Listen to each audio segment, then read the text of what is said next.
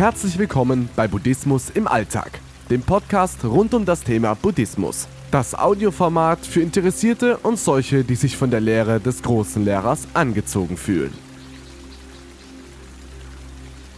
Dummheiten. An manchen Tagen möchte ich an der Menschheit verzweifeln, zu anderen Tagen habe ich doch noch Hoffnung für uns. Wenn ich sehe, wie gerade die Sitten verfallen, im Dickicht der Dummheit muss es sehr dunkel sein. Wie viel Dummheit ist eigentlich erträglich? Gibt es eines Tages eine Welt ohne Dummköpfe?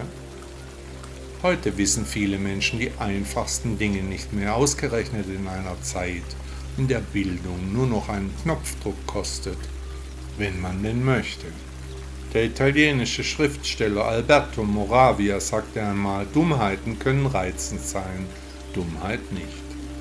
Der britische Schriftsteller Thomas de Quincey sagte zu diesem Thema, der Mensch ist bestimmt zum Leid. Er muss sich abmühen, wenn er die tiefere Erleuchtung erfahren will.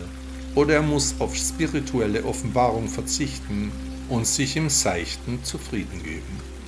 Und der österreichische Schriftsteller Rauter sagte einmal, Intelligenz schützt nicht vor Dummheit.